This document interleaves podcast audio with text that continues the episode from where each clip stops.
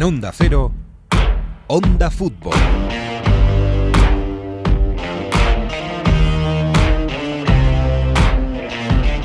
Ay, qué bonito mayo con su luz y con sus flores y con sus alegrías y con sus tristezas también, porque el fútbol en el mes de mayo reparte glorias y también lágrimas. Este es el último capítulo de una temporada regular que ya ha repartido a sus campeones. El premio gordo se lo ha llevado el Lille, como también se lo llevaron Inter, Bayern, Atlético de Madrid y Manchester City. Y los premios de consolación, los premios un poco menores, se los han llevado el Chelsea, el Liverpool, se los ha llevado la Juventus y el Dortmund. Y a las puertas, Napoli y sobre todo el Leicester. Se acaba así una batalla, otra más. Se acaba una temporada regular también en Onda Fútbol, pero seguiremos porque el fútbol da batallas que acaban y empiezan con unas nuevas. El fútbol nunca acaba. Bienvenidos a este episodio de Onda Fútbol. En Onda Cero, A ver cómo termina, casi nunca termina en gol, casi nunca termina en gol, casi nunca termina en gol. El Messi hasta el fondo, casi nunca termina en gol. ¡Gol! ¡Casi nunca termina el gol! Onda Fútbol. Fútbol internacional con Miguel Venegas. Palla all'area di rigore, si gira Cassano, magico movimento, Balotelli, David Villa darting through the middle. He's got it between the two, and he's won the game for Spain.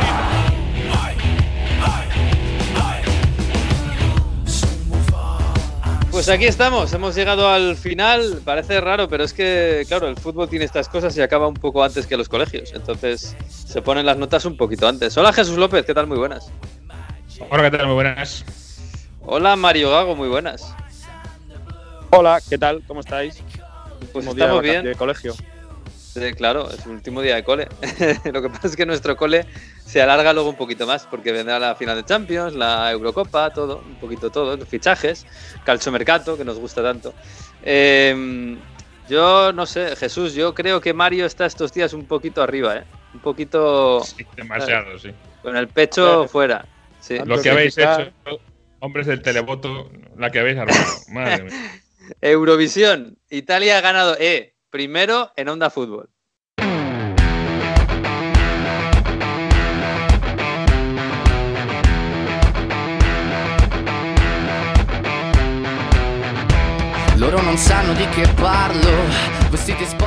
Se confirma que marzo. Mario Gago tiene una granja de, de móviles televotando todo el día.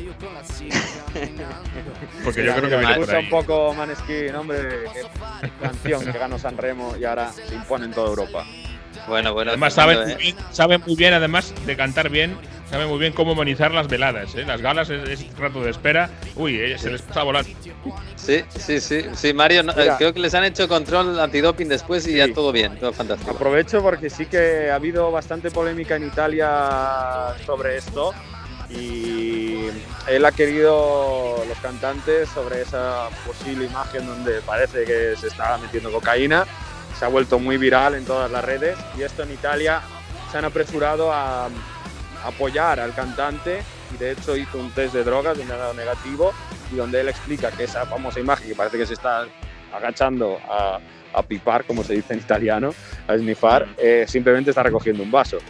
Bueno, es verdad que las redes sociales en este sentido, fíjate lo que ha pasado en Inglaterra con ese anuncio de redes sociales, y de, de manera inmediata se va ya a criminalizar y a insultar. Bueno, si ha dado test negativo de drogas, pues será por algo. ¿no? Sí, sí, desde luego. Porque el, el compañero le pega un codazo y le dice, oye, eh, deja de no tomar drogas delante de la televisión. Era el codazo que le da al compañero. Deja el vaso, deja el vaso que nos están enfocando.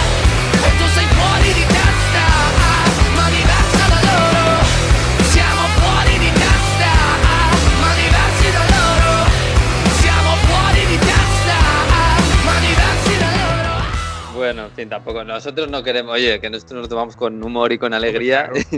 no sabemos lo que ha pasado ahí, pero es verdad que la canción está bastante bien para lo que. Bueno, esto es cuestión de gustos, claro. Eurovisión tiene Eurobelievers y, y- y, bueno, ellos sabrán. Pero, pero bueno. Pero bueno, vamos al fútbol, chicos, porque hay que poner notas, notas finales. Eh, eh, supongo que ayer visteis la victoria del Lille. Eh, no sé si es la mejor noticia del año en el fútbol europeo, pero es una de las grandes noticias. Más allá de que la Juve no ganó la Liga, eh, más allá de que Madrid y Barça no ganaron la Liga, Pero hombre, el Lille nos ha dado un poquito de alegría este fin de semana también, ¿no? Sí, yo creo que eh, siempre lo decimos, buena noticia o no depende de, de qué equipo seas, claro, pero Salvo para el París. es- exacto. Pero es verdad que, que- que- que ganen equipos eh, eh, distintos la- las- los campeonatos en este fútbol que cada vez está más predeterminado en el sentido de que el club que nace, que nace y que parte de cada temporada con más recursos económicos, esos recursos cada vez son más grandes y hay más diferencia con los demás, con lo cual eh, cada vez me parece más milagro que, que pasen estas cosas, ¿no? Y el Lille tampoco es que sea un equipo pequeño, ni mucho menos, pero No. eh, la diferencia económica con el, con el París en este caso es evidente que es muy grande. Así que siempre nos arreglamos y en este año raro, en este año imprevisible, yo no creo que sea casualidad que el- la Juve haya perdido, aunque la Juve me parece más un, un tema propio, que el Madrid y el Barça no hayan ganado, que el PSG no haya ganado. Eh, y eh, bueno, y el City ha ganado en Inglaterra, pero porque ha cogido una racha increíble ahora, pero no nos olvidemos que el City en, en noviembre andaba perdido por mitad de la tabla, eh, Sí. que también hay que recordarlo. O sea que al final es verdad que ha sido un año distinto para todos y ha introducido un poquito de, de incertidumbre en el mix. A mí me parece una buena noticia. Fíjate lo que ha pasado en Escocia, ¿eh? el Rangers ha ganado la liga después de una década Sí. ahí en el, en el desierto. Sí, sí. Oye, y esto del Lille, que bueno, es verdad, no es un equipo pequeño, pequeño en, Francia. Hace 10 años ganó la liga también, antes del Super París, claro. Pero a ver si no lo desmantelan, que tiene pinta de que sí, porque Galtier se va, el entrenador, se va creo que al Niza. Eh, y algunos jugadores, bueno, Mario, el portero se va para Italia. Parece que hay acuerdo con el Milan, se está trabajando sobre cerrar el acuerdo para que sea el futuro de sustituto de Donnarumma, que como sabéis acaba contrato en el Milan. Y a pesar de que el Milan va a volver a Champions, su sueño era jugar en Champions Donnarumma, pues parece que no va a continuar como rosonero. Ay, Mino Rayola ya está Mm. buscándole novias. Irá a Turín, irá Ay, a otro equipo de Europa. Bueno, ahora puede elegir, ¿no? Tenía que elegir si el- la Juve o el Milan iban a Champions, como van los dos. Bueno, más o menos. Mm, Vamos a ver si puede elegir. Si le da Rayola por, por elegir. Oye, em, mm, vamos a hacer un pequeño balance muy rápido ¿eh? de lo que ha sido la temporada, porque es verdad que ha sido una temporada muy rara, muy, muy extraña. Eh, pero así a grandes rasgos, por poner tres titulares, eh, ¿quién ha sido para, para vosotros el mejor de la temporada en Europa? El jugador, vamos a dar el balón de oro o el, o el balón de madera, lo que queráis. Para mí Lewandowski por el récord que ha conseguido de goles.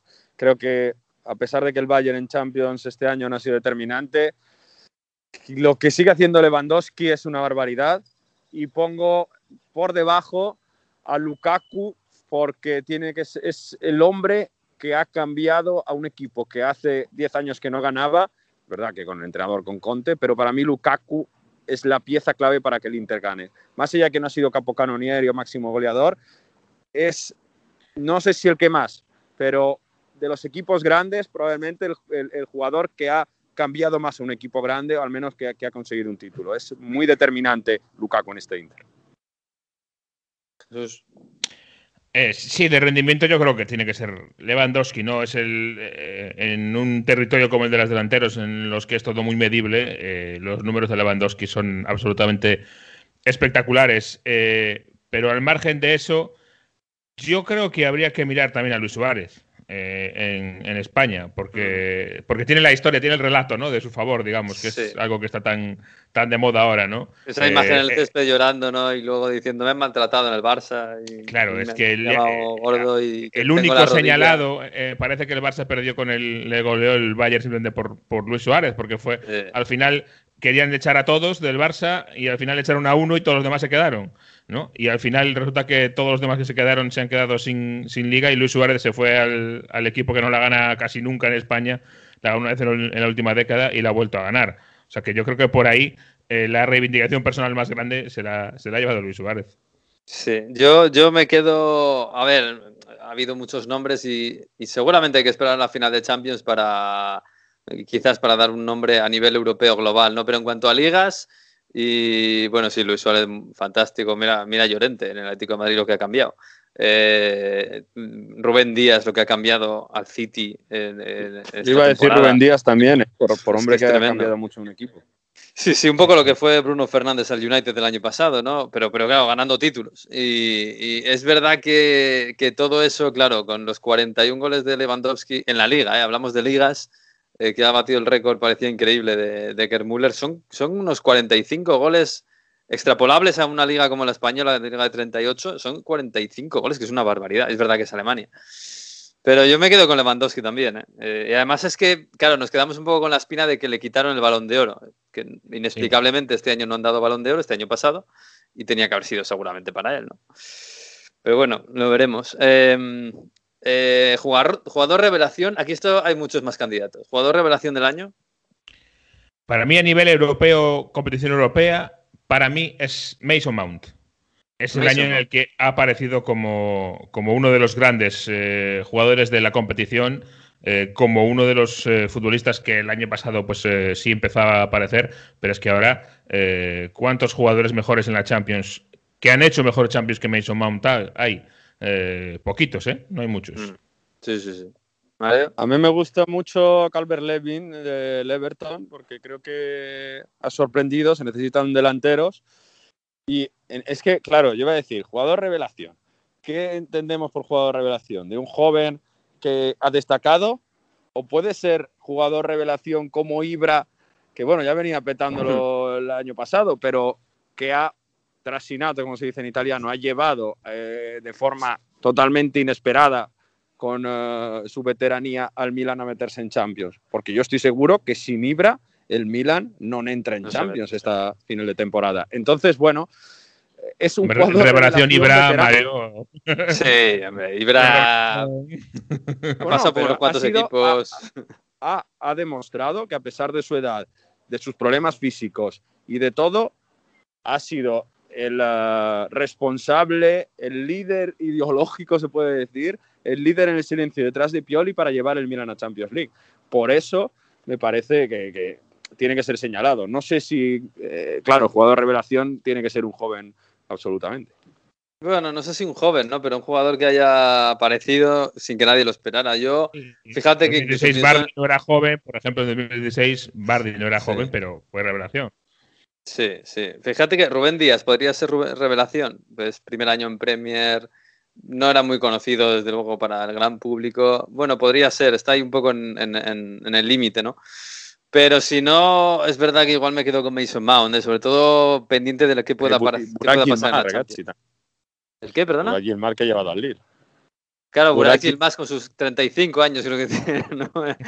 Eh, bueno, sí, pues Burak Yilmaz igual sí que podría considerarse una revelación, ¿eh? Nadie contaba con, con un jugador como ese, que nunca había salido de, de Turquía, bueno, salvo París a China, y ha conseguido... Para mí Burak Yilmaz, y le han dado el MVP de la temporada a Mbappé, para mí se lo tenían que haber dado a, a Burak Yilmaz.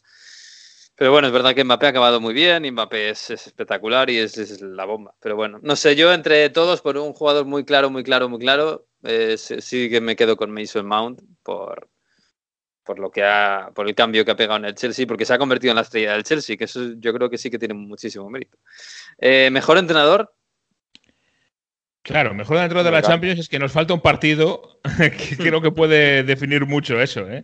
Porque fíjate que yo, eh, a nivel Champions, eh, tienes a Tuchel y a, y a Pep Guardiola que le han dado la vuelta como un calcetín a, sus equipos. Y este año tampoco es que haya habido eh, el típico equipo que se cuela de repente en semifinales que no te lo esperabas, algo así. Yo esperaría la, la final para decirlo, pero me parece que a nivel Champions, si la gana, claro, habría que decir Pep Guardiola. uf, tú, Yo pensaba que ibas a decir Tuchel, porque eh, Tuchel- hablamos sobre todo de ligas eh, también, eh, no solo la Champions. Bueno, claro, es que yo, a ver, tengo, tengo que dar el, el a nivel europeo y el a nivel Premier League, que yo creo que ahí está la, también la diferencia. Eh, y, y andan estos dos por ahí también, en cuanto Ya. a entrenador. Yo, Pero- yo, yo sinceramente, y si creo que os vais a olvidar, yo diría Simeone, ¿eh? Por, porque ganar la liga en, el- en España contra el Madrid, contra el Barça, es verdad que la Atleti tiene muy buen equipo. Pero en- para mí es que ahora mismo en Europa hay tres enormes entrenadores que han cambiado el fútbol, que son Guardiola, Klopp y Simeone. Y Guardiola y Klopp, hombre, Guardiola sí que puede ganar la Champions, pero Guardiola me parece que no, no ha deslumbrado tampoco este año. O sea, se mantiene en su. Yo no estoy de acuerdo porque, porque eh, eh, fíjate, hay otros que han tenido una continuidad, pero el City llevaba una- un año de calendario muy malo. Un año muy, muy bajo. De noviembre a noviembre, más o menos. eh, cuando hace dos años, en 2019, vio claro que el Liverpool estaba a todo meter y que le iba a llevar la liga enseguida, eh, el, el City cayó mucho y ha tenido que reinventarse. Ha, ha- ha dado tres giros de tuerca más al sistema Pep Guardiola, sin delanteros, para tener que, que hacer, no para capear la- el temporal, sino para de repente volver a construir un equipo eh, casi invulnerable durante muchos meses en la Premier que ha arrasado. Es decir, a mí me parece es- ese darle tres vueltas de tuerca otra vez más a, a su equipo lo, que, lo más difícil de todo. Mario. Para mí, para mí el entrenador que ha cambiado más un equipo y como performance, como trabajo, como eh, digamos punto de inflexión claro ha sido Tuchel. Luego ganará la Champions o no, pero la primera parte del Chelsea con Lampard a la segunda con Tuchel, el- el- el- la diferencia es abismal. Y por Yo, tanto, yo- yo estoy, es- yo estoy de acuerdo con eso, pero hay que tener en cuenta una temporada. Y la temporada es de Tuchel, tres meses en Chelsea y cuatro o cinco en París, ¿eh?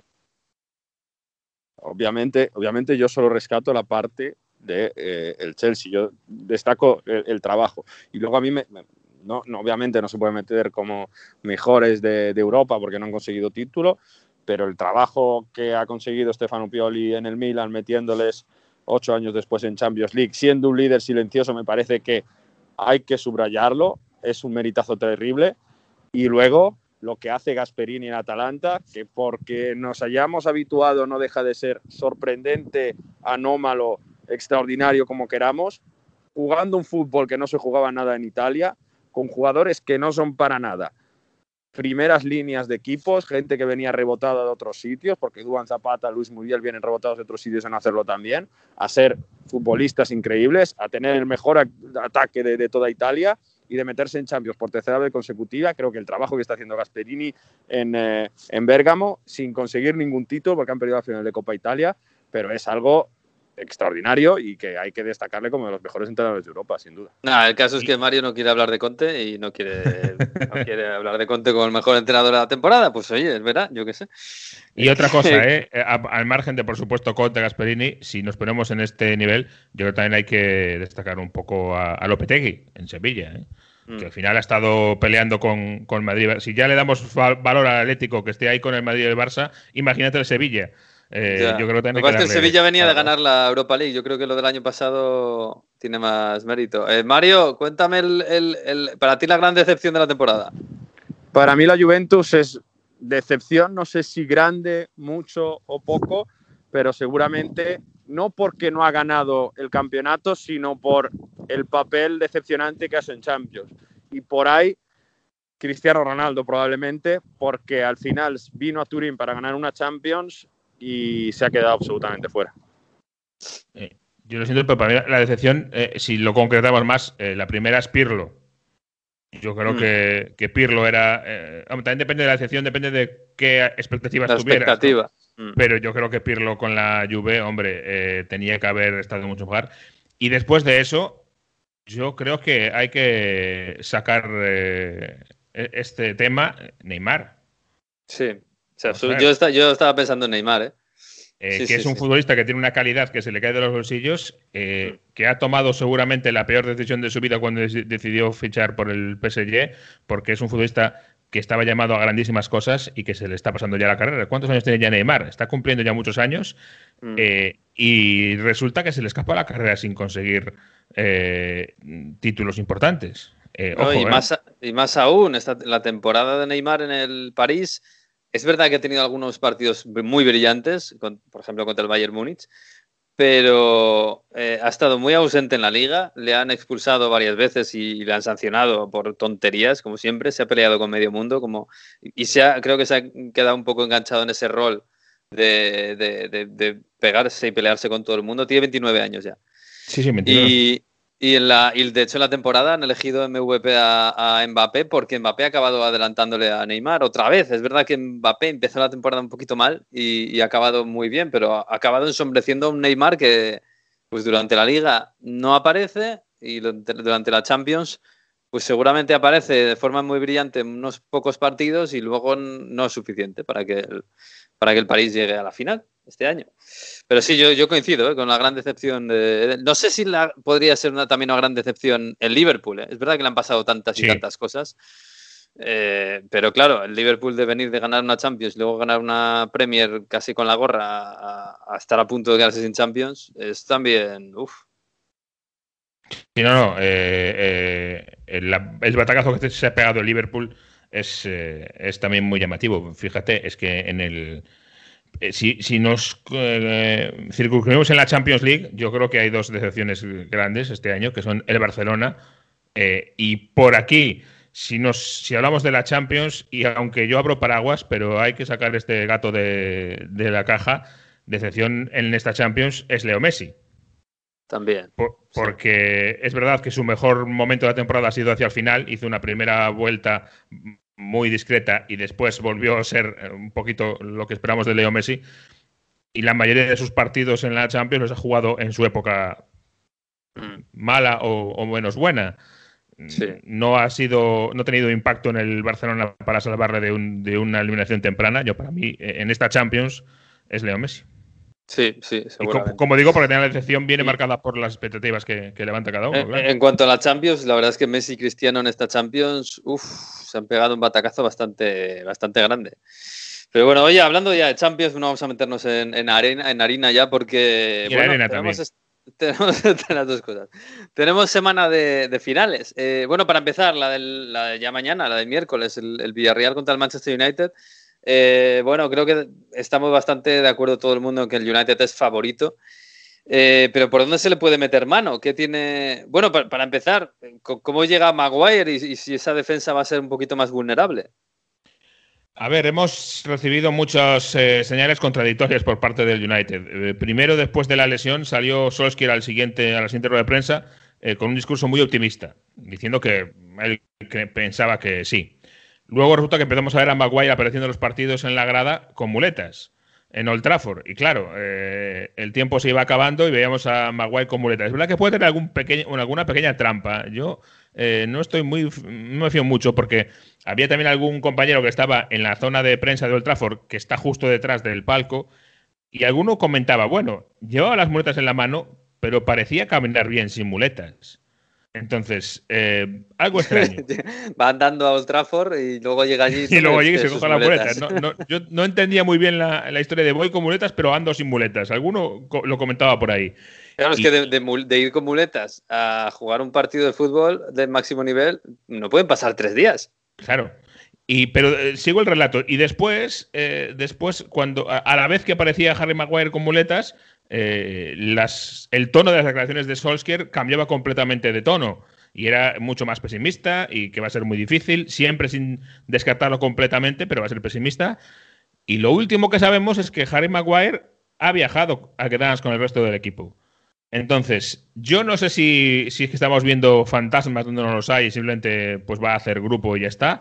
Pero yo déjame que te diga que tampoco me fiaría mucho de, de lo que pase hasta que lo vea el 11 publicado. Ya, ya, ya. Bueno, si no juega, él jugará Beijing, supongo que, que, hombre, es importante, ¿eh? porque Maguire es el, es el capo de esa, de, de esa defensa y además ha hecho una buena temporada. Y Beijing, no sé tampoco cómo llegará. Pero bueno, es una buena oportunidad para, para los delanteros del, del Villarreal.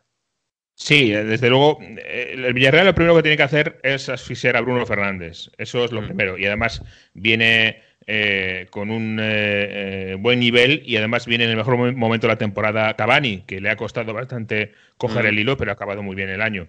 Y yo creo que por ahí vienen las dos grandes eh, amenazas del United ahora mismo, porque es verdad que Rashford eh, acaba la temporada parece que un poquito más, más tiesecito, ya, ya veremos cómo, cómo es en la final. Pero por ahí viene eh, la clave. Para mí la clave del, United no está en Maguire, eh, sino que está en el centro del campo. Eh, primero tienes que saber quitar los espacios, asfixiar a, a Bruno Fernández. Y segundo, tienes que saber cómo hincarle el diente, cómo eludir esa muy buena temporada que han hecho el doble pivote, que han hecho tanto McTominay como Fred, sobre todo el, el primero, el escocés. Y yo creo que viene por ahí la pelea. Eh, Emery, desde luego, que conoce muy bien al equipo, conoce, eh, lo conoces desde, desde, el año pasado, cuando la verdad es que mm, era una versión menos evolucionada de este, de este esquema del United, y por ahí él sabe de sobra los, los puntos a, tener en cuenta. Así que veremos cómo plantea el Villarreal. Tiene la gran duda de si me encierro un poco más, que eso es mucho más difícil para, para Bruno Fernández. Es verdad que con la edición de Cavani, el United ha ganado y ha mejorado en el aspecto de atacar. Eh, defensas eh, más cerradas, pero tiene que decir si, si opta por encerrarse y buscar un poquito más la velocidad o si va a presionarles arriba y va a tratar de desnudar carencias que sí que hay, desde luego, en la serie de la pelota de los dos centrales del, del, United, carencias que tiene un poquito más a la hora de jugar la pelota, ese doble pivote tan bueno defensivamente. Eh, y eh, al, en el otro lado, en el otro lado de la balanza de, de, esas carencias de ir a por ellas, pues les dejas un poquito más de espacio a los dos bichos de arriba. Eh, ese es sí. la gran, la, el gran dilema. Y no despistarse, porque estos pueden estar jugando un partido horrible y no pasar nada, y de repente te cogen un balón y te, y te meten gol. Porque lo que tienen. En fin. Bueno, y la, y la final de la Champions, la madre de todas las batallas, será el sábado a las 9 de la noche. Eh, finalmente no es en Turquía, en Estambul, no es en Wembley, es en Oporto. Ahí al ladito de España, al ladito de Galicia. Eh, bueno, no sé, cómo el, el, City llega más o menos relajado, el Chelsea no, porque este fin de semana se ha llevado un buen susto de Villa Park, sí. estaba a puntito de no meterse en Champions.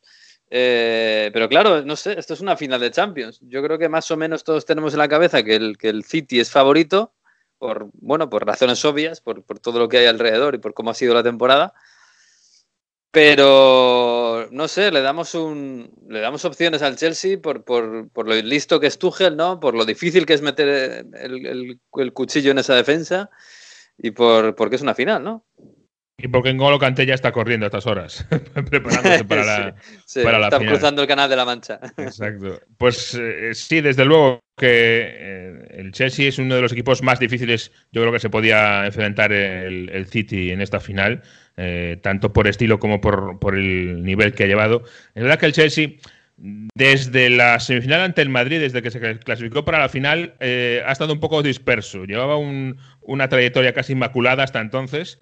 Y, y, quizá precisamente por ser la final o por ya verse un poco arriba, eh, el Chelsea ha bajado sus estándares, eh, por así decirlo. Eh, para mí, eh, la diferencia de pegada es la que puede definir la final. Y eso sobre el papel tiene más el City, aunque no tenga delanteros, mm. aunque no, no. vaya a jugar casi seguro otra vez sin delanteros, ni, ni Agüero ni, ni Gabriel. Sería una, un sorpresón que tuviera un delantero en, en el 11 pero es verdad que el gran problema de esta temporada de, eh, del Chelsea es que ni Timo Werner ni K. Havertz han acabado de, romper del todo. No es que hayan hecho una mala temporada ninguno de los dos, porque no es así, y, el primero, Timo Werner, que hace cosas muy buenas en el campo, pero está negado de cara al gol. El otro día me decía Gracia que le hacía una, una entrevista sobre esto y es muy abierto eh, Werner con esta historia y muestra mucho sus inseguridades, la verdad, en las entrevistas y decía, bueno, esa ha sido mi peor temporada, esperemos que la próxima sea mejor. Es decir, ya daba esta temporada como perdida para meter goles y decía, bueno, a ver si después del verano mmm, cambia, cambia la dinámica, ¿no? Eh, sí, sí, sí. Y yo creo Oye, que por ahí yo, viene la gran diferencia. Yo me acuerdo de Mijatovic que, que, estaba negado en la Champions en el 98 y marcó solo un gol, el de la final. Así que a, ver, Werner le puede pasar perfectamente. También eh, lo que sí que mmm, esperamos, o por lo menos espero yo, es que a pesar de ser dos equipos con cierto ritmo de presión, eh, cierta verticalidad, eh, yo me espero un partido de pocos goles, porque es que al City le cuesta meter el primero, es verdad que luego pues ya tiene más soltura cuando ya la cosa está abierta, pero a los dos les está costando bastante mm, meter goles y, y, a los dos equipos han mejorado muchísimo en defensa en el último año. Bueno, lo del City en defensa el último año es, es espectacular el cambio que ha pegado. Y lo de Tuchel pues lo hemos hablado muchas veces y lo además en España lo hemos comprobado bastante. Va a ser previsiblemente pocos goles.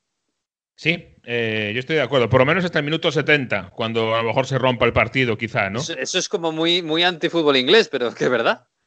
sí, sí, es así. Va a ser pocos goles, o debería ser en principio pocos goles, porque, como dices, dos equipos difíciles en defensa y dos equipos que, que no son los mejores finalizando, sobre todo el Chelsea en este caso.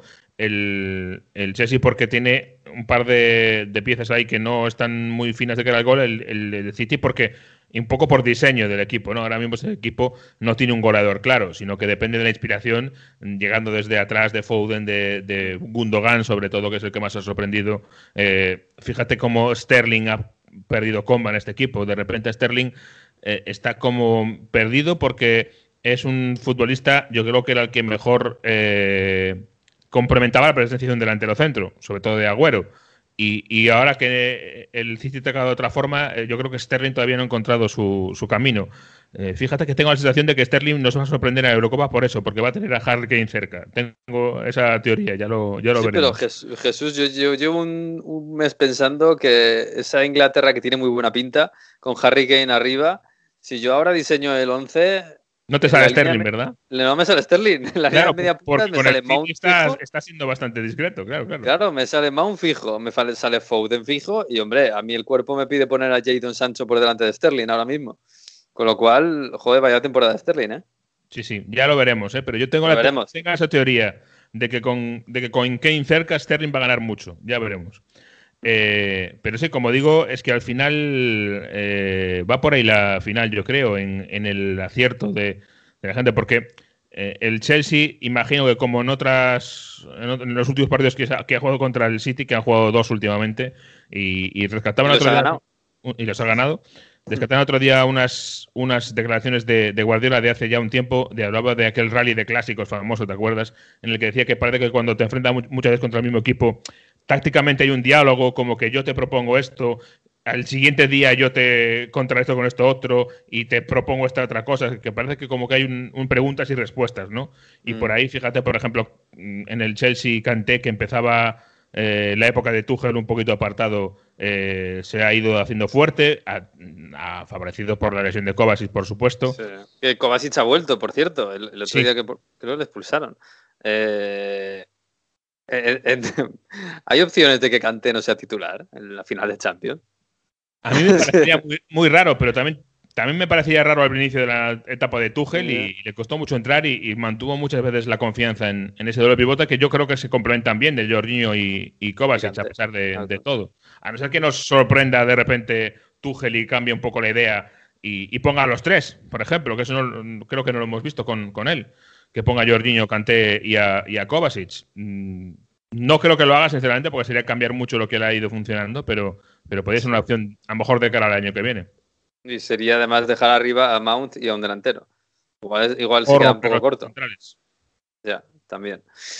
Bueno, no sé, lo veremos. ¿eh? Esperamos un- un- una final pues un poquito cerradita, un poco difícil, que que las defensas sean muy buenas, quizás demasiado, pero también te digo una cosa. Hace dos años esperábamos un Tottenham-Liverpool espectacular y nos quedamos muy fríos. Así que a lo mejor es- este año pasa al revés. o sea que hay que confiar en tu en Guardiola, ¿eh? que son dos pedazos de entrenadores.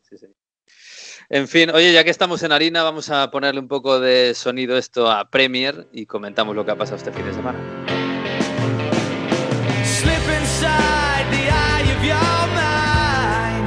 You know you might find a better place to play? You said that you've never been, but all the things that que, hombre, Jesús no tiene mal gusto Guardiola en este caso, ¿no? No, Oasis hombre, lo tiene fácil. Es, estando en el City lo tienes fácil para poner Don Luke Buckingham. También es verdad. Hombre, es un poco llegar ahí, venga, voy a llevarme bien con la gente. Guiño, guiño, oasis. No es, no es que haya no es que haya buceado por las listas de Spotify por últimos puestos, ¿eh? No, no, No. no- no eso. Pero bueno, bien. Eh, No, bueno, ha estado bien la, la- la fiesta del City, ¿no? Que la han tenido este fin de semana. eh, por, un poco dado larga, una ¿eh? Un poco larga, Un poquito larga quizás, sí. Y además tardía, porque claro, ya habían ganado la Premier. Es verdad que, claro, la había ganado en su casa, en, en el sofá, mirando la tele como los demás perdían, ¿no? Y entonces, bueno, tenían supongo ganas de desquitarse, pero es verdad que, para empezar, eh, todas estas fiestas, claro, con las gradas vacías o prácticamente vacías, Claro, es como que en este pierde un caso. poco de sentido, la verdad. Sí, pierde un poco, es un poco de, bueno, unos chicos ahí votando y saltando y celebrando una cosa que ya sabían, no sé, un poco así. No sé, yo casi me quedo con la despedida de, de Agüero, ¿no? Que, Sí. que ha sido muy emotiva, es verdad, se va un gran icono, además ha sido muy bonito, ¿no? Este fin de semana se ha hecho fotos en los murales estos de, de Manchester Y bueno, Guardiola ha llorado también despidiéndole, Guardiola que, que ha llorado despidiéndole, pero, pero no poniéndole en el campo durante todo el año, que también hubiera sido un detalle quizás. Sí, Pero bueno, a ha mí sido me, muy eso bonito, sí ¿no? me ha llamado mucho la atención. ¿eh? Eh, eh, para mí ha sido, eh, yo lo siento y entiendo que el, el Kun Agüero es un, un absoluto icono y leyenda viva de, de este club, pero hombre, eh, un poco sobreactuado Guardiola me da la sensación, porque eh, de, de hecho me hizo gracia una de las preguntas cuando, cuando, cuando estaba emocionado Guardiola, eh, le preguntaban, bueno, no estarás teniendo eh, second thoughts, ¿no? No, no estarás teniendo, repensando la idea de echar, porque al final Claro, es que eres tú el que ha decidido Sí, que. en el fondo le está echando. Claro, es decir, al final, a ver, eh, ha decidido que yo no digo, no discuto la decisión deportiva, pero bueno, sí, eh, ha sido un futbolista fantástico y maravilloso, pero ya no le ves para el club, para el equipo. Bueno, pues ya está. Eh, su decisión y obviamente eh, Pep Guardiola es el guardián de la competitividad del, del equipo y, y está a la vista que lo hace muy bien eh, ese cometido y tiene que tomar este tipo de decisiones eh, eh, iba a decir impopulares, ¿no? no impopulares, sino difíciles. Pero bueno, luego no me vengas con, con la guitarra. Vale, oye, Sí. Sí, bueno, yo creo. eh, Guardiola se pone emotivo en estos casos, no sé si es sobreactuado o no, o es que es así, pero es verdad que se puso muy, muy emotivo. Por cierto, se puso emotivo y, y no sé si se le fue un poco la cabeza y nos Sí, adelantó la noticia de que Messi iba a seguir en el Barça. Porque dijo, no, es que claro, Agüero se va a ir al Barça, hay un gran equipo a jugar con el mejor jugador del mundo. no sé, alguien, alguien ha matado a alguien, alguien, alguien ha fumado aquí. No parece que, que por un mejor jugador del mundo se refiere a otro que no sea que no fuera Messi. No, a supongo. Braithwaite no creo que se refiera, ¿no? por eso. Eh, eh, por eso es- he sido curioso. Sí, no sé si, si había habido mucha celebración o no, pero se, se, se le fue un poquito ahí eh, la historia. A lo mejor es que no ha hablado con Messi. Yo lo dudo, ¿eh? pero que no ha hablado con Messi y no sabe lo que piensa el argentino. A mí ya me parece difícil que, que Guardiola no esté informado de esto, ¿eh? pero bueno. Precisamente Guardiola, igual otro puede ser, pero Guardiola yo creo No, que... y- seguramente el Kun Agüero no va a Barcelona de cas- por casualidad. Quiero decir, que si, si coge un avión y en el siguiente avión está Messi yéndose a otro lado, no creo que. No, no me, no me pegaría la operación, pero bueno. Pero bueno, está bien que Guardiola nos dé las noticias de vez en cuando, sí, señor. Bueno, eh, por cierto, Agüero este fin de semana, en principio, mm, no debería ser titular. Bueno, como no lo fue en el penúltimo partido de Liga, que tampoco lo fue. Sí. No, no, yo no cuento ni de broma con eso. ¿eh? Eh, Agüero no va a ser titular, eh, ni tampoco Gabriel Jesús. Sería un sorpresón, como digo, un cambio de, de idea eh, y, un, un giro de 360 grados de, de Guardiola. Eh, simplemente, pues sea. De hecho, le han preguntado a Guardiola eh, durante las últimas semanas, le han dicho, oye, ya que Agüero se va y tan bueno ha sido para el club y tan genial es, ¿no podría jugar de titular en la final de la Champions? y Guardiola decía, hombre, bueno, a ver, es una final de la Champions. Agüero es muy, está muy bien y tal. que me parece No es un partido homenaje. ¿eh? Exacto. No es exactamente un amistoso contra el Chelsea para, para recordárselo. Así que el City campeón. Y la verdad es que ha sido una última jornada eh, llena de emociones, ¿eh? con el epicentro en el, en el King Power Stadium, en el Leicester Chelsea, que al final, eh, perdón, Leicester Tottenham, que al final parecía que era el, el partido al que miraban todos los demás, porque era donde estaba en juego la Champions por un lado y la Europa League y la, y la Conference por el otro, y fue un absoluto thriller, ¿eh? ni, ni un guionista lo hubiera, lo hubiera hecho mejor. Fue tremendo. eh. Fíjate que, claro, estábamos todos pensando, mirando el King Power Stadium, el partido del Leicester, primero porque el Chelsea estaba perdiendo en Villa Park, que, que- que ya era sorprendente, entre comillas, porque el Aston Villa no se jugaba nada. El Aston Villa que ya venía sin jugarse nada de ganarle al Tottenham la semana Sí, sí. Y ahora le estaba ganando el Chelsea. Y con esa victoria del, del Aston Villa contra el Chelsea, el Leicester solo tenía que ganar. El Liverpool estaba haciendo sus deberes, más o menos tranquilamente contra el Palace. Y sin embargo, el Leicester estuvo una hora más o menos metido en Champions y dejando al Chelsea fuera y dejando al Tottenham fuera de Europa completamente. Pero, no sé, otra vez el guion se le torció al Leicester y a Brendan Rodgers. Otra vez el guion sonrió a Gareth Bale. Incomprensiblemente estas cosas pasan. Y, y Gareth Bale, eh, pues bueno, metió al Chelsea en la Champions, dejó al, al Leicester fuera de la Champions y metió al Tottenham en Conference. Sí, así es. Y fíjate, no es ya que estuviera tanto tiempo el, el Leicester, es que ¿quién es el equipo de la Premier League que este año ha estado más días en puestos de Champions League? no me digas. Hombre, vamos.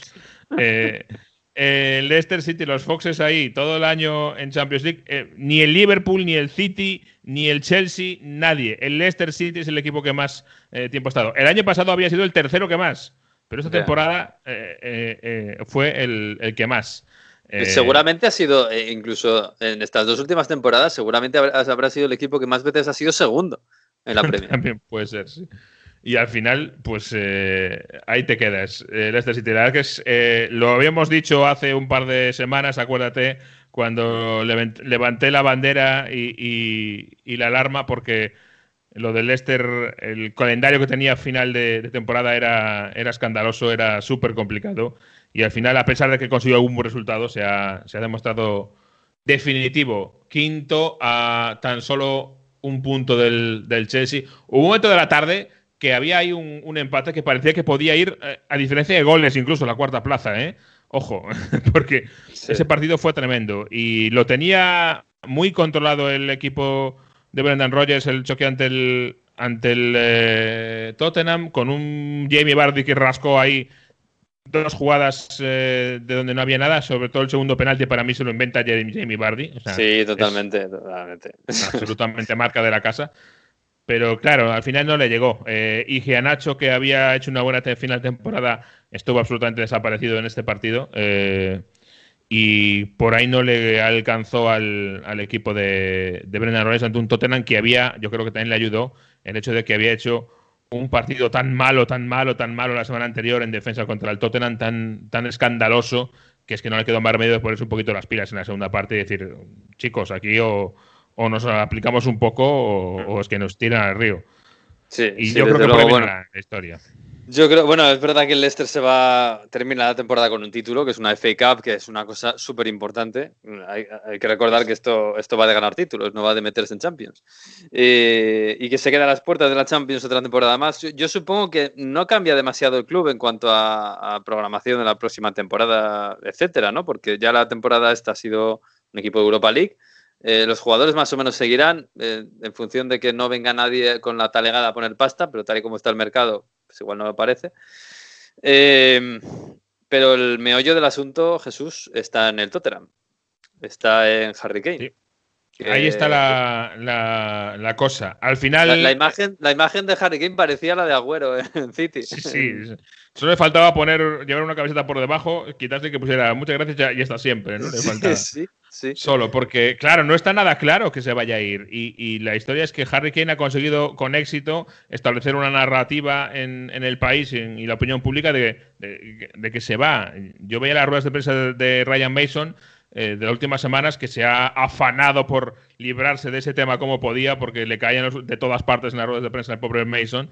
Y claro, las preguntas eran, bueno, eh, ¿cómo, se, ¿cómo se presenta el último partido de Harry Kane con el Tottenham? Y él respondía, bueno, pero ¿por qué me dices eso? Si tiene contrato y yo no lo quiero echar, con lo cual, ¿de qué me hablas? Claro, y Harry- además es que ¿a dónde va, el- a dónde va Harry Kane? Es que este ver, verano, si igual el, el rumor, eh, eh, la información y el rumor más intenso en Inglaterra hablan del Manchester City. Pero, pero sí, me pegaría. Y además sería un pelotazo para el City, pero Guardiola hace un mes dijo que este año no iban a fichar ningún delantero eh, top, digamos, no iban a hacer ningún fichaje grande por economía, porque no tienen dinero. Y también dice que Agüero es un futbolista fantástico y no lo renueva. Es decir, al final. Never, never, never, ¿no? El Exa- famoso. Exactamente. Y Florentino dijo never, never, never. Al final, no sé, ya veremos. Eh, hay un- una historia circulando desde hace tiempo que ahora ha cogido fuerza, que ya se había comentado en su día, que Kane en la última convocatoria de la selección hizo muchas preguntas a los jugadores que viven en Manchester. Eh, preguntas sobre la vida, sobre cómo es la ciudad, sobre, es decir, eh, esto lleva circulando desde hace un tiempo y ahora con, con la salida del armario de Harry Kane y su gente, obviamente eh, ha tomado nueva relevancia, ¿no?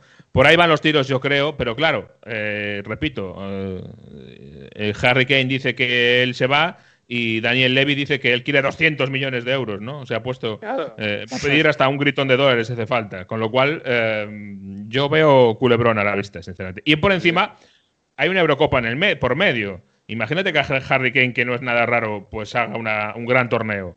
y Sí. sea máximo volador del torneo, Que imagínate. Inglaterra gane la Eurocopa con el de, de capitán Claro. y de líder. Eh, claro, es que el precio sería entonces ya no 200. Neymar- lo de Neymar se Eh, quedaría claro. corto con lo que va a pedir Daniel Levy. Claro, pero Jesús, ¿quién tiene, quién tiene hoy, este verano? Es que me pasa lo mismo con, bueno, Mbappé parece que el Madrid, no lo sé, pero con, con Haaland me pasa lo mismo con todos los que quieren desprenderse de un jugador para ir al mercado, porque todo el mundo parece que está contando con que no, voy a vender a estos y entonces voy a fichar. ¿Quién tiene dinero ahora mismo? Eh, parece que todo el mundo mira a? Inglaterra. Y- Claro, y, es y que el Inglaterra, verano pasado estábamos igual y de repente los clubes ingleses gastaron un- una cantidad brutal de dinero para, el, para el- el año que era, que era peor que este incluso, porque obviamente estamos todavía en el medio de todo. Sí, pero es que ya este venimos año- arrastrando otro año más malo. Ya no sé hasta qué punto pueden, No, sí. puede- se les puede ir la olla a los equipos ingleses. Ha habido una muy buena noticia financieramente para la Premier en este caso, eh, que es, em, yo creo que con el favor eh, grande del gobierno, eh, la Premier ha conseguido que el gobierno le permita no subastar el próximo paquete de derechos de los próximos años, sino mantener lo que ya tenía, que es ahora mismo una noticia súper fantástica en eso para la Premier League, eh, porque ya venía en descenso eh, Sí. el contrato de televisión y ahora ha conseguido hablar con los operadores eh, y no hacer ningún tipo de subasta, porque estaba claro que en la subasta eh, iban a salir cantidades a la baja en todos los competidores, y más teniendo en cuenta que BT Sports, que es uno de ellos, ha decidido que, se- que va a buscar un comprador, que va a vender eh, esa división, eh, y, y por lo tanto se reduce la competencia por ese, por ese lado, y con lo cual estaba bastante claro que iba a reducirse bastante de forma apreciable la- eh, las cantidades y lo que ha conseguido es renovar lo que ya había. Eso es una noticia fantástica en- desde ese punto de vista financiero en este momento para los equipos de la Premier League. Yo no sé si por ahí va a pasar algo o no, ya veremos. Eh, Pero, vamos- yendo a Yo desde luego que no me fío, no, no, no soy capaz de asegurar. No. Hay ningún equipo de la Premier que no vaya a poner 150 millones por Kane. No soy capaz, no me veo en condiciones de asegurar semejante cosa. Porque el Chelsea tiene, por ejemplo, a, a dos Sí. que puede vender, hay tema de trueques. El otro día Eh, decía, eh, bueno, pues eh, le ofrecemos a Kai Havertz y a Kepa Arrizabalaga al Tottenham, por ejemplo. Mm, No sé. Ya. Sí, pe- pe- pero vamos a ver. El- el- el- el- los cuatro de, Ch- de Champions de, de Inglaterra. Eh, el City. El City ha dicho que no tiene dinero y que no va a fichar. Porque este han- creo que han sido 160 millones de déficit este año y lo tienen que compensar con lo del año que viene. Eso es lo que han dicho. O sea, 100 millones de euros mínimo por Harry Kane no, no, no lo veo. O, sí, pero bueno, en principio no debería. Eh, el United. El United tiene dinero, pero se supone que quiere fichar a Jadon Sancho. Y se supone que el Madrid cree que Varane se va a ir al Manchester United. Y también es mucha pasta. Y va a, bueno, va a fichar a otro más. Mm, No sé, parece difícil. El Chelsea, el Chelsea es el que más me pegaría, ¿no? Porque parece que tiene dinero y no tiene urgencias de ni, está obsesionado con ningún, con ningún, otro fichaje. Eh, me estoy dejando a Liverpool, pero Liverpool también ha dicho Klopp que este año no pueden hacer, afrontar ningún fichaje importante. No sé si lo hacía pensando que no iban a ir a Champions y ahora con la Champions cambia la cosa. No sé, me resulta extraño pensar que... que- Yo creo que, Liverpool ti- es el que más opciones tiene de hacer una cosa que es eh, remodelar, vender a un futbolista importante eh, y, y fichar a otro futbolista importante. Yo creo que por ahí el Liverpool sí tiene, primero, las opciones económicas porque sus jugadores todavía tienen mucho cartel. eh, Y Mm. segundo, la, la necesidad desde cierto punto de vista porque tiene una temporada mala y no a lo mejor no era mala idea buscar eh, introducir algún cambio por ahí. Y es verdad que la relación entre Salah y Mané nunca ha sido la mejor, pero cuando los resultados vienen mal dados, se nota más, digamos, que esa relación no es la mejor. Yo no sé si por ahí el Liverpool este año va a cometer algún tipo de, de operación de ese sentido, de vender a un futbolista importante para traer a otro futbolista importante. Puede ser Mm, Podría ser. Sí, podría ser. Y Harry Kane en el Liverpool, pues me- se me hace raro, pero, pero podría ser. Es un poco un Firmino casi mejorado, ¿no? Más Sí. o menos. Sí, bueno, Sí, sí. sobre todo mejorado en el aspecto de, de presencia dentro del área. De presencia dentro del área, sí, claro. Es como una mezcla de Firmino y Salah, bueno, eh, más o menos. bueno, es una cosa rara, pero bueno, una, una mezcla de Firmino y Lewandowski, ¿no? Poniéndose un poco locos, pero bueno. Sí, sí. Bueno, vam- vam- vamos a ver porque el mercado va a ser, no sé si más reducido, pero intenso, porque hay muchos, muchos fichajes. Fíjate de lo que se habla, ¿eh? Mbappé, Haaland, eh, Harry Kane, Jadon Sancho. eh, Varane, hay un montón de nombres muy, muy, muy caros en el mercado y alguien los tiene que comprar, se supone. Bueno, oye, por hacer balance, eh, vamos a cerrar con un pequeño balance de la Premier. Mejor jugador de la temporada. El huracán. Tiene que ser para Harry mí Kane. Harry Kane. Mira que hay, que hay muchos eh, con candidatos, ¿eh? pero es que una vez más Pichichi de la liga eh, se ha hartado de dar asistencias. Está en un equipo que no ha ganado, ni siquiera se ha metido en Champions, ni siquiera se ha metido en Europa League, pero, pero es absolutamente todo. Yo creo que es Harry. Te ha saltado ahí a Rubén Díaz y a Bruno, ¿eh? Es Sí. muy. Sí, sí, sí, Es- sí. eh, y, a, y a Kevin. Y a. Kevin De Bruyne, sí, que parece que nos hemos olvidado, pero ahí sigue. Sí, sí, sí. Eh, revelación, Mason Mount. Nos quedamos con Mount. Eh, no, no, no, la revelación Mason Mount es a nivel europeo, ojo. Ah, entonces en la Premier. a nivel Premier, eh, yo aquí, fíjate, no, no tanto por un chaval joven, que hay también muchos, está Phil Foden, por ejemplo, está el propio Mason Mount, pero yo me iría por Rubén Díaz. Porque es la revelación, es decir, es el futbolista que ha llegado de una liga eh, menor, eh, que no tenía ningún cartel en Inglaterra, que, que no parecía que fuera a ser, y resulta que le ha dado la vuelta completamente a, a- a una defensa como la del City. Eh, el trabajo en el que habían antes fracasado tantos y tantos centrales carísimos que ha ido comprando el City a lo largo de los años. O sea que para mí es Rubén Díaz. Nadie esperaba que fuera a, a cambiar la defensa del City de la noche a la mañana así. Desde luego, para un inglés que no vea mucho fútbol internacional, lo ha sido sin duda, sin duda. Sí, sí. Eh, eh, em, bueno, mejor entrenador, nos quedamos con, con Pep, con Tuchel. Yo con Tuchel en la Premier, porque como decías antes, no contamos la- el PSG y es verdad Sí. que es muy difícil entre Pep y Tuchel decidirse, eh, porque Pep le ha dado la vuelta al equipo con un calcetín, pero es que Tuchel ha llegado a un club que estaba perdiendo totalmente ritmo.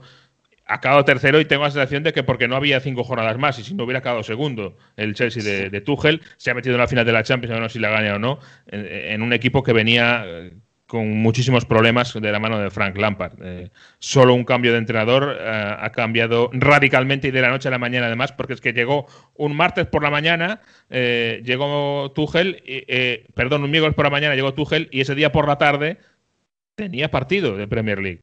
eh, el, pri- el primero. Me parece muy, muy llamativo. Y, y gran decepción. La gran decepción, obviamente, tiene que ser el Liverpool. eh, pero dentro del Liverpool, si tenemos que ser malos y hacer señalar con el dedito a alguien en concreto, yo creo que eh, representando la, la decepción gigante de Liverpool es Sadio Mané. Sí, joder, Sadio la Mané. ha sido terrible, sí. Una muy mala temporada de Sadio Mané y había más candidatos porque estaba eh, estaba eh, Firmino, mm, de centro del campo, casi todos. Alexander Arnold, fíjate Alexander el Arnold, aunque es verdad que al final, la última Sí. hora parece que ha mejorado un poquito, pero, pero es verdad que yo creo que es, es Sadio Mané. Y fíjate, eh, dentro del, del, eh, Liverpool, para mí, eh, yo, uno de los jugadores, para mí que no va a tener ningún tipo de reconocimiento, pero yo creo que ha hecho una temporada, ha resuelto una temporada dificilísima de forma muy buena, es Fabiño. Fabiño para mí eh, ha tenido que jugar de lo que fuera, tapando agujeros y, y- y quitándole todo el brillo que venía eh, teniendo su juego en los últimos años. Y yo creo que tiene que estar muy agradecido a Liverpool porque sin Fabiño esto habría sido muchísimo peor. Sí, sí, se ha convertido en uno de los capitanes ¿eh? y de los líderes del equipo, desde luego. Bueno, Jesús, pues, pues nada, vamos a dejarlo aquí. Me, espera Mario que está ahí con, con Franco Batiato y todo esto. Mm, no sé, no sé. Bueno, eh, habrá que hacerle caso ahora con la música, Mario, con lo, con- después de Eurovisión. En fin, un abrazo, ¿eh? Adiós.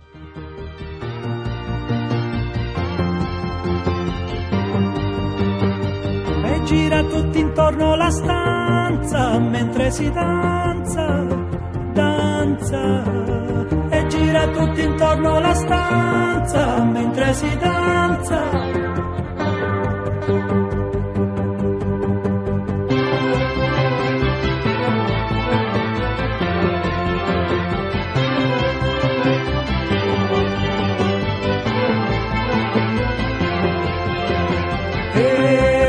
Tirana trasmette musica. Bueno, Mario, pues no íbamos a repetir la música de Eurovisión, que ya, ya la hemos puesto antes, pero es verdad que esta semana, bueno, la- una de cal y otra de arena en Italia, ¿no? Musicalmente. Habéis ganado Eurovisión, pero habéis perdido a Franco Battiato.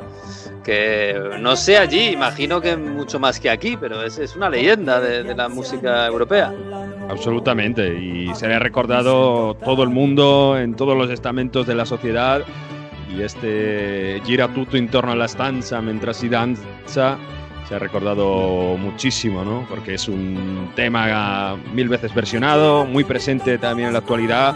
Y Franco Battiato sigue muy presente todavía en la cultura italiana y es, un, es una imagen, ¿no? Es, es un icono también de, Italia en los últimos años y hay que recordarlo como, como se merece, hay que recordarle como, con esas grandes canciones, con lo personaje que era, con todo lo que ha transmitido en Italia como, como se merece y por supuesto tiene que estar para cerrar esta temporada regular de Onda Fútbol. Una pena su fallecimiento, ya sabíamos que estaba un poco fastidiado los últimos años, pero eh, es un grande Franco Battiato y será recordado siempre. Hombre, pues vam- fíjate, vamos a llamar a un amigo de este programa que ha bailado mucho, Franco Battiato, que vamos, incluso es de por allí, de- de- son casi casi paisanos. Hola, Filippo Conticello, compañero de la Gacheta de los Sport, muy buenas.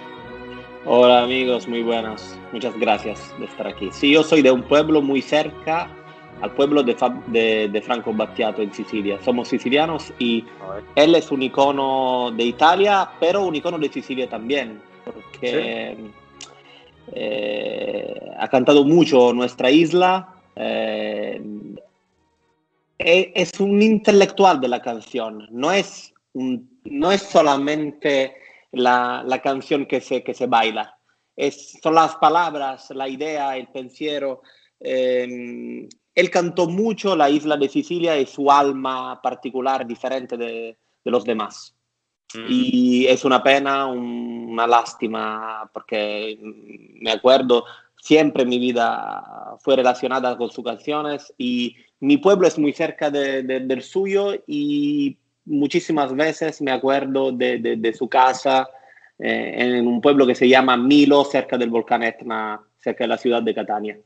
Oh, es que evocador ahí, el volcán Etna y al ladito del mar, el teatro de Taormina, la ciudad de Catania, todo esto es, muy bueno. Yo estuve por allí hace mucho tiempo eh, y habrá que volver algún día cuando podamos. Bueno, pero no te hemos llamado, Filipo, para hablar de Franco Battiato, que bueno, podríamos hacerlo, pero no, no, hemos venido a hablar aquí de fútbol, porque Mario, se ha acabado la liga italiana. Decíamos, va, no va a pasar nada este fin de semana, porque hombre, eh, el Inter lo tiene hecho, va a tener una fiesta y la tuvo, un 5-1 al Udinese. El Milan, pues dependía de sí mismo contra el Atalanta, que no se jugaba nada, pues ganará y ganó eh, 0-2. La Juve pues hará sus deberes y esperará que los otros dos no ganen y ganarán. Pero, ay, ay, ay, ay, ay. No sé si lo del Napoli alguien se lo esperaba, pero no ganarle al Verona, hombre, es, es- es pegarte un tiro en el pie cuando, cuando nadie lo espera, ¿no? Y, visto lo que había hecho el Napoli de Gattuso en las últimas jornadas, que venía haciendo buen juego, tres victorias consecutivas, todo hacía esperar que en un partido en casa contra un Verona que no se jugaba nada, pues al final no, no pudiesen con la presión y la presión no les pudiera, mejor dicho, y pudiesen ganar.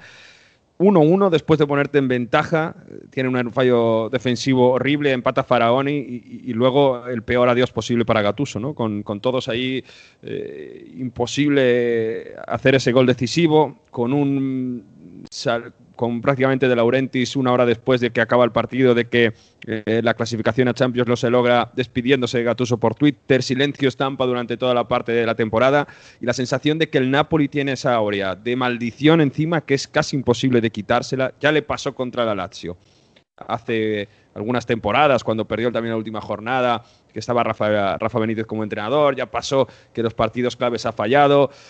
Y esa sensación de que en los partidos importantes se puede fallar es que es muy complicado de quitársela y la sensación es que la sociedad tiene que mejorar mucho para quitar esa presión, para mucho mejor como, como dar esa sensación de seguridad a los jugadores, al entrenador, para no fallar en estas claves, en estos partidos importantes, pues porque insisto, la sensación de, maldición que tiene el equipo es muy preocupante.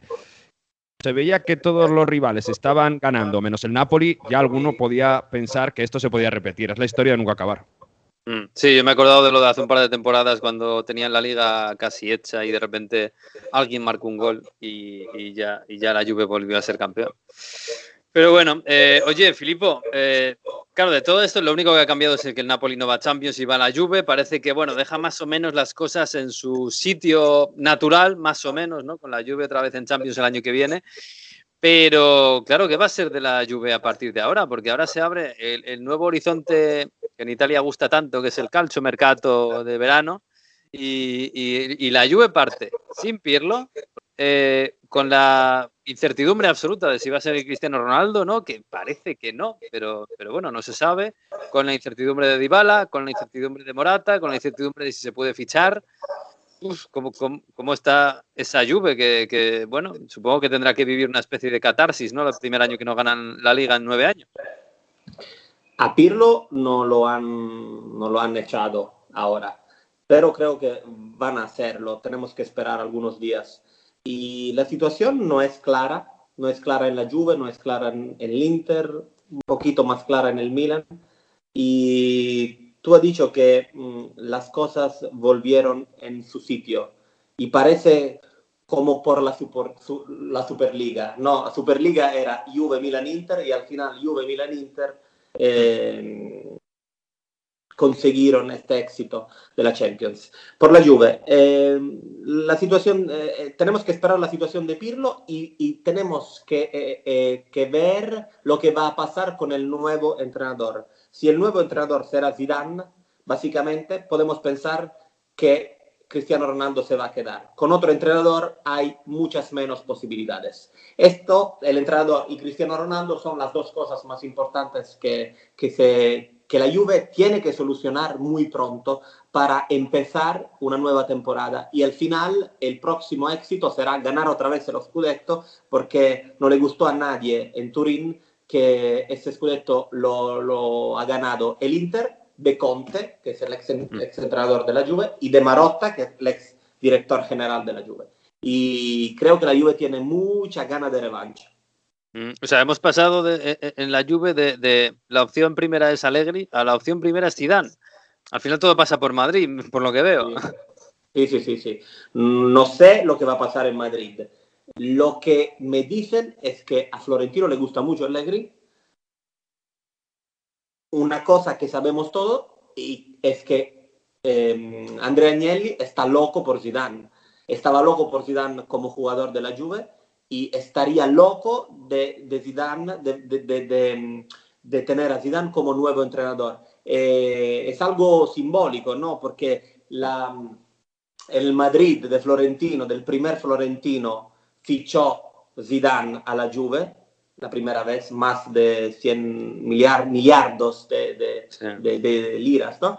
Y, y ahora eh, la Juve tiene esta posibilidad histórica de quitar el entrenador al Madrid y, y llevárselo en Turín. No es lo mismo, básicamente porque... en No, Madrid- eh, no, no- no es lo mismo, ¿eh?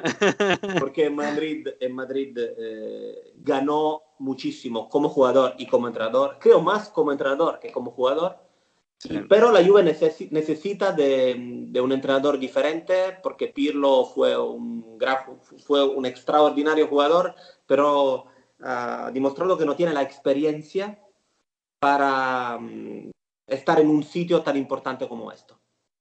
Mario, Por cierto, sí, decía que decía Filippo sobre Pirlo es más que probable, está mm, más probable que no siga que no siga, pero he traído este sonido que quiero que escuchéis de Pirlo ayer reivindicándose diciendo que él ha conseguido dos títulos, Supercopa, Copa Italia, al final se ha metido en Champions League y por tanto los objetivos con la sociedad han eh, sido alcanzados. Es verdad que no se ha ganado el Scudetto, pero él se reivindica y él quiere seguir como entrenador de la Juve.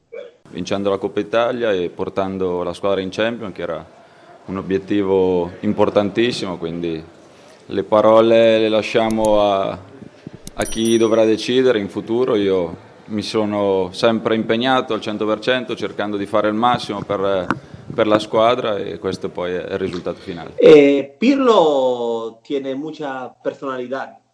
La tenía en, en- en el y la tiene en la vida ahora. Eh, básicamente, el éxito más, importante lo fracasó. Eh, el décimo scudetto, el décimo título italiano, al final no lo ganó y algo que fue, que fue muy malo por su temporada fue, fue la eliminación en la Champions contra el Porto, porque el Porto era un equipo que no está en- al nivel de la, de la. Juventus. Ah, Sí, sí, sí. Desde luego, hombre, es verdad que claro, eh, eh, cuando ganas nueve ligas seguidas, la primera que pierdes es un fracaso. Lógicamente, ¿no? Sobre todo si te- además te la gana Conte, que, que casi es peor. Y De todos pero modos, la Mari- perdió mal esta, la perdió mal. Sí. No la perdió compitiendo hasta el final, la perdió muy mal y... No, y el último día final te puedes quedar de, de fuera de Champions, ¿no? Que es lo que fue un milagro que se quedó en la Champions. Sí, sí, sí. En Perder fin, Mario, una- perder, perder, una, perder una liga eh, después de nueve es normal. Perderla así no es tan normal. Ya, ya, ya, claro. Eh, Mario, yo no, yo no sé si las perspectivas de, de la sociedad cambian mucho si consiguen traer a Zidane, eh, pero claro, me, decías la semana pasada, es que no está claro ni siquiera que Agnelli vaya a seguir en la en- como CEO, como presidente del club, ¿no? Porque da la impresión de que la Juventus no estaba nada claro hace una semana. Yo no sé si algo se ha podido clarificar con la clasificación para Champions. No sé si el tema económico, bueno, se salva un poquito. No sé si eso hace que, que se pueda ilusionar otra vez a la gente. Se hablaba de Pogba otra vez la semana pasada. Seguramente esta clasificación a Champions ha traído serenidad, tranquilidad e incluso lo que la cosa que, ha cambiado mucho es también en, en el, eh, en el ambiente y en el ánimo de los tifosi bianconeri. Muchos dicen que si ahora se deja trabajar a Pirlo, si le da un centro del campo bueno, puede hacer cosas importantes. Por tanto, esto ha traído tranquilidad. Es verdad que las cuentas hay que ajustarlas, a ver qué pasa con la Superliga, a ver cómo sale Agnelli de la Superliga. Es verdad que con esto la sensación es que Agnelli ha salvado la cabeza un poco, pero que va a haber una revolución en la Juve. Yo no sé si Filippo me eh, dirá lo contrario, pero la sensación es que al menos en el área deportiva tiene que haberla. Eh, no sé si, si va a cambiar el presidente, pero algo va a cambiar seguro en la Juve, eh, porque esta temporada tendrá consecuencias.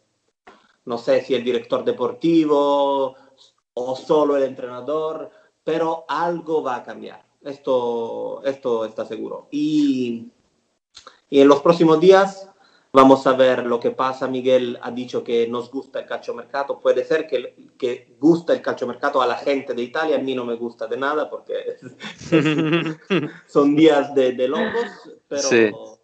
vamos a esperar. Bueno, de todos modos, os os digo una cosa, ¿eh? esta Juventus ha fracasado este año, bueno, por- porque venía de donde venía y ha hecho la temporada regulera, pero con Kulusevski y Chiesa se puede armar una, una- un buen cambio de ciclo, ¿eh? que hay notas muy positivas en esta Juventus y me parece que Kulusevski y Chiesa eh, son más que positivas. Y Así De que- y del League, sí, de League ha mejorado, pero bueno, de League venía de la Juve- del, del Ajax de ser un, un fantástico central, ¿eh? Pero Kulusevski y Chiesa se han adaptado muy bien a esta Juventus y veremos el año que viene qué tienen delante, qué tienen de acompañamiento ofensivo, que es, que es lo fundamental. Oye, el Inter, porque claro, así nos, nos estamos liando con la Juventus, pero el Inter, que es el actual campeón, que el otro día se montó su fiesta con 5-1 al, al Udinese, con el Scudetto, con todas las bromas de, Lautaro y Conte, pero tienen un quilombo montado tremendo, ¿no? Eh, eh, Filippo, me decía Mario la semana pasada, cuidado que no tienen dinero, cuidado que puede haber una crisis eh, de- con los sueldos de los jugadores, cuidado que Conte se puede marchar, y a mí me parece alucinante. El tema más que los sueldos, porque esto se ha solucionado un poquito con un financiamiento de 275 millones de euros de un fondo americano al club chino. Eh, el quilombo es con el entrenador. En estas horas no sé qué va a pasar con el entrenador, porque el entrenador tiene mucha ambición, quiere mejorar este equipo, quiere que los grandes de este equipo no se vayan y esto, esta nueva, nueva era del club, eh, en, en- esta nueva era el club no lo, no lo puede decir eh, con seguridad. Eh, así, eh, estamos en el mismo punto del año pasado, cuando Conte, luego en la, la final de Europa League, estaba cerca de, de- de- de moverse, de irse y al final se quedó. No sé qué va a pasar este año, es un quilombo como, como dices. Con, eh, Filippo, Conte no te va a dar un verano tranquilo y feliz y sosegado nunca, ya te lo aseguro. Los primeros días, seguro. Espero que luego, cuando se va a decidir si se queda o, o se va, todo será más simple. Mm, Mario, ¿se esperan, ¿se esperan muchas salidas o no sé incluso si se hablan de fichajes, ¿no? Una, una plantilla que, es, que, que está bastante bien, ¿eh? que es un plantillón para el Inter. Lo que está claro es que Conte ha conseguido un equipo equilibrado y ahora mismo el Inter, si tuviese que competir en Champions, al revés que la primera parte de la temporada, la sensación es que sí que le daría, al menos para pasar la fase de grupos y no ser último. Y, la sensación es que ese grupo se, ha, se ha compactado mucho y que Conte ha conseguido algo importante. Por tanto, sí que añadiendo un poco más, podríamos pensar que podríamos tener un Inter eh, competitivo en Europa. Ecco, sería un poco eh, la sensación que hay. Pero al revés de buscar esos refuerzos o pensar en cosas que le faltarían para dar un salto más, la sensación es que a pesar de que han venido eh, inversiones extranjeras de parte de Fondo de, de Inversión de Estados Unidos, más de 200 millones de euros, lo que se está hablando más de quién va a salir. Jugadores como Alexis Sánchez, que es verdad que es suplente y cobra más de 9 millones de euros de sueldo. Arturo Vidal, que la segunda parte de la temporada ha estado más lesionado que jugando y también tiene un sueldo muy alto. Parece que pueden salir, parece que, que, que sí la sociedad les está buscando salida. Vamos a ver qué pasa con Brozovic. Vamos a ver con gente en defensa que, que también cobra bastante. Eh, Handanovic, eh, la sensación es que también quizá habría podido cumplir un ciclo en el club. Hombre, lo Sí, está esta claro es que fíjate que Handanovic era un, siempre un milagro para el Inter atrás, pero esta temporada ha flaqueado un poquito. ¿eh? Y, y buscarlo un sustituto no va a ser nada fácil. ¿eh? Sí, se hablaba un poco de Muso, este argentino de Udinese, que, que gustaba mucho a Marota, pero sobre todo la patata caliente es Lautaro. Los agentes de Lautaro lo han dicho ya públicamente. Con este Inter ahora mismo no podemos negociar porque no sabemos si hay dinero. Si no se puede negociar el contrato para renovar, pocas novias eh, no va a tener Lautaro para salir. ¿eh? Así que, claro, y pues si salen, si se está pensando más en debilitar la plantilla que en reforzarla, normal que Conte se cabree, pero claro. Mm, eh, Bueno, pues vamos a ver, vamos a ver si, si pueden contentar a, a- a Conte, sí, Filippo. No, eh, me están llamando del, del diario. Hacemos. Ah, Vale, un minuto, un minuto y fuera. Bueno, pues, eh, pues veremos el año que viene. De todos modos, lo hemos hecho con la Premier, lo hacemos con Italia. Filippo, eh, eh, por hacer un balance, eh, ¿el mejor jugador de la temporada en Italia para ti? Lukaku. concordo. Totalmente de acuerdo, sí. Yo también. ¿La revelación?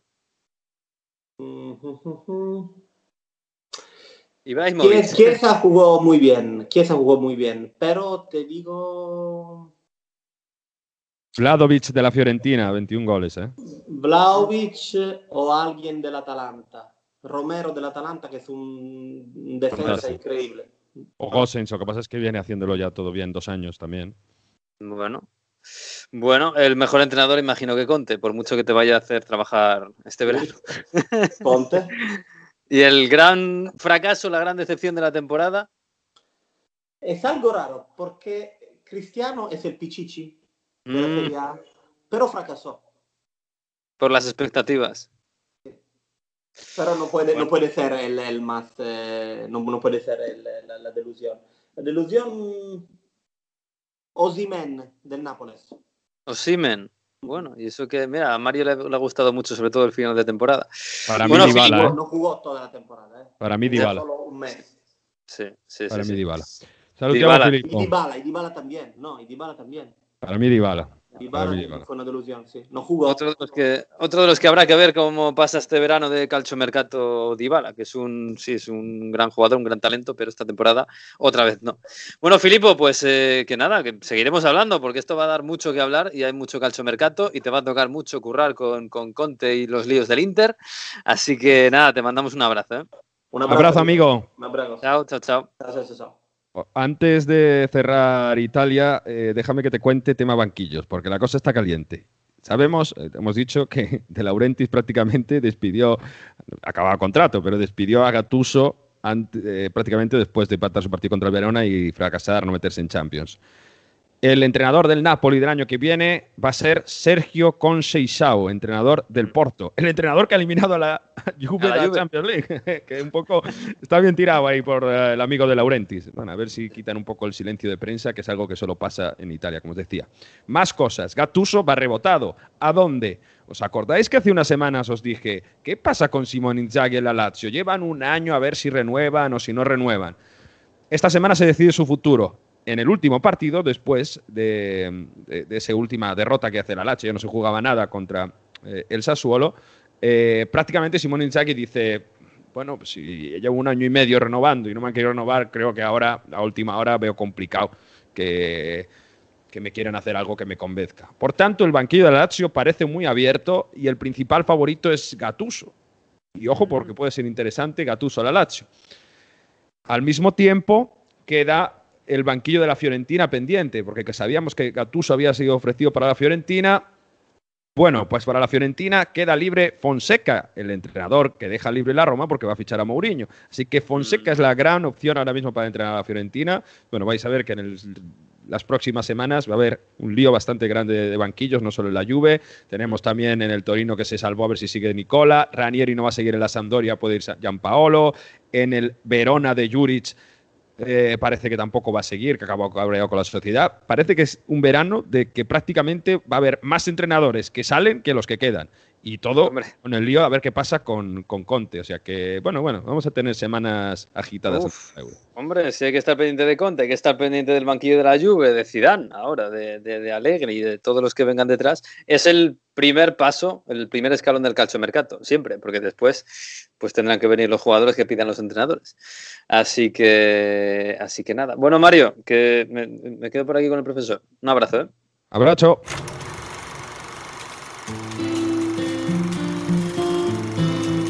Pues nos vamos a marchar, pero antes, como siempre, llega el profesor Víctor Gómez con sus cuadernos de Heródoto, con su curso de Historia Futbolística 2020-2021. Esta semana un poquito más feliz nuestro profesor, porque ha subido el Burgos. Y nos viene a contar una historia, como siempre. Hoy para mí es una sección especial.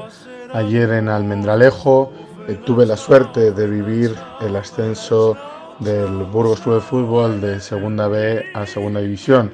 El club de mi ciudad, el club de mis amores, el club de mi infancia y ese equipo que pues siempre estará presente cuando hable de fútbol.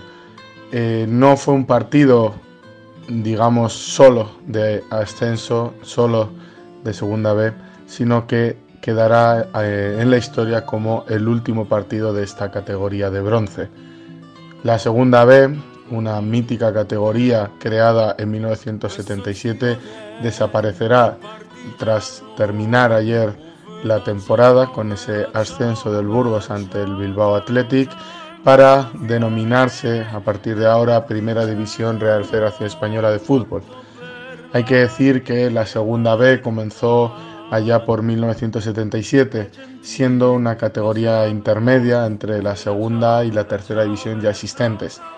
Para comenzar, se conformaron inicialmente dos grupos de 20 equipos y al término de esa temporada, los dos primeros de cada grupo eran ascendidos directamente a esa segunda división y los tres últimos eh, tomaban el camino de la tercera división. Tras varios meses de competición, los primeros ascensos determinaron que el Racing de Ferrol, el Castilla, el Almería y el Algeciras fueran los primeros equipos en dar el salto de esa segunda B a la segunda división. Tras estos más de 40 años, la clasificación histórica de esta eh, división de bronce, de esta gran segunda división B, queda encabezada por el Baracaldo y le siguen la Cultural Leonesa, el Melilla, el Pontevedra, el Bilbao Athletic, la Real Sociedad B, el Real Jaén, el Atlético B, el Sevilla Atlético y el Hospitalet, siendo los 10 primeros equipos históricos de esta competición. Como digo, se despide la segunda B y para mí es un duelo especial lo que se vivió ayer en Almendralejo, en el Estadio Extremadura, porque despedía a la segunda B mi equipo, el Burgos, que jugará el año que viene en la División de Plata. Hay que tener en cuenta las competiciones, las copas que ya no existen, porque forman parte de la historia colectiva de nuestro fútbol. Y la segunda B esta mítica categoría quedará siempre, siempre en el corazón de todo aquel que haya querido meterse en el barro, en el fango, de ese fútbol semiprofesional, de ese fútbol verdadero, de ese fútbol popular, donde a veces, como pasó ayer en Almendralejo, los sueños se hacen realidad. Le genti passeranno, oh vela vela vela. Pues ahora nos marchamos, se acaba aquí la temporada regular 2020-2021, pero eso no significa que nos vayamos, ¿eh? porque ahora viene Champions, viene la Eurocopa y el fútbol no va para track, que nos gusta hacer de vez en cuando.